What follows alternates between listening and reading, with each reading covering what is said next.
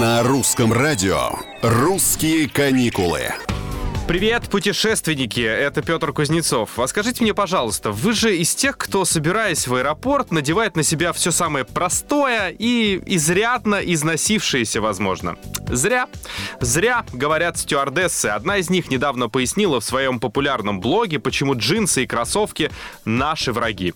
Фраза «одевайся для той работы, которую ты хочешь, а не для той, которую имеешь» применима и к авиаперелетам. Одевайся для того класса, который ты хочешь.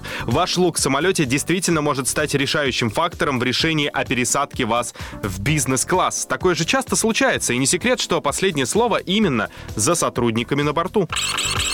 Одевайтесь элегантно, это не повредит. Если вы выглядите так, будто соответствуете первому классу, то у вас намного больше шансов, чем у того, кто зашел в самолет в повседневной одежде, пишет стюардесса. Она подчеркивает, что при выборе претендентов отдает предпочтение черным узким брюкам или платью женщин и чиносам и рубашке у мужчин. Леггинсы, шлепанцы, шорты и спортивные штаны так и оставят вас в экономе, пожимает плечами эксперт. Ну, не знаю. Спорно. А вы как думаете, уважаемые радиослушатели? И как вы одеваетесь?